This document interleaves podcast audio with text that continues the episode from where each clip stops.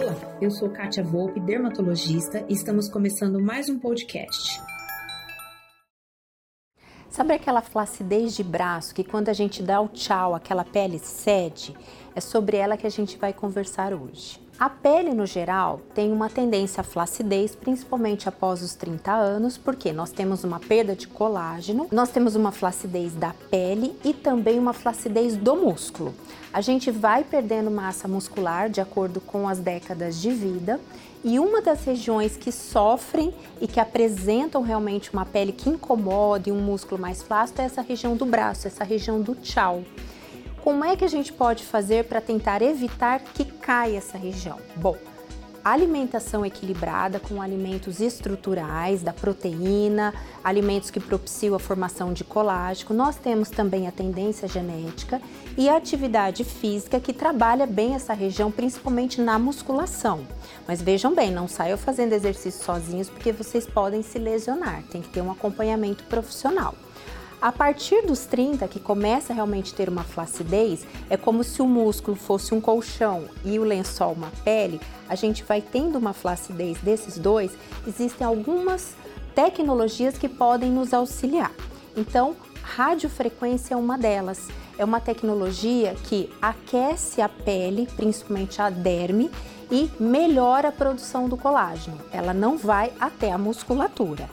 Primeira situação é evidenciar se essa flacidez é muscular, se ela é pele ou se é associado. Para o músculo, hoje a melhor tecnologia mundial tem sido o ultrassom micro e macro focado.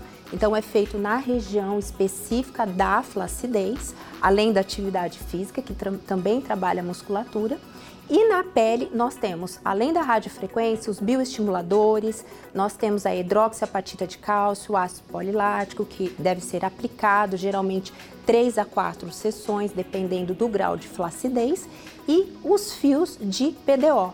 Os fios, eles têm tido um bom resultado nessa região, principalmente, principalmente pelo seu efeito bioestimulador e bioestrutural. Vocês imaginem numa construção, numa reforma, para a gente colocar uma, um concreto, a gente precisa de uma laje.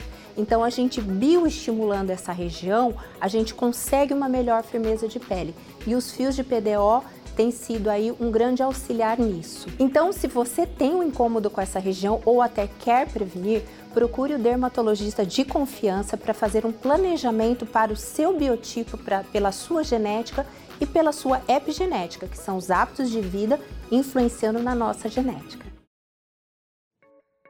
Bem, e esse foi nosso podcast de hoje. Eu espero que você tenha gostado e não perca nossos próximos episódios. Visite meu site www.catiavolpeclinica.com.br e no Instagram, arroba. Aproveita, me envie um direct dizendo o que você está achando sobre os nossos temas e aceito sugestões para os próximos. Beijo e até lá!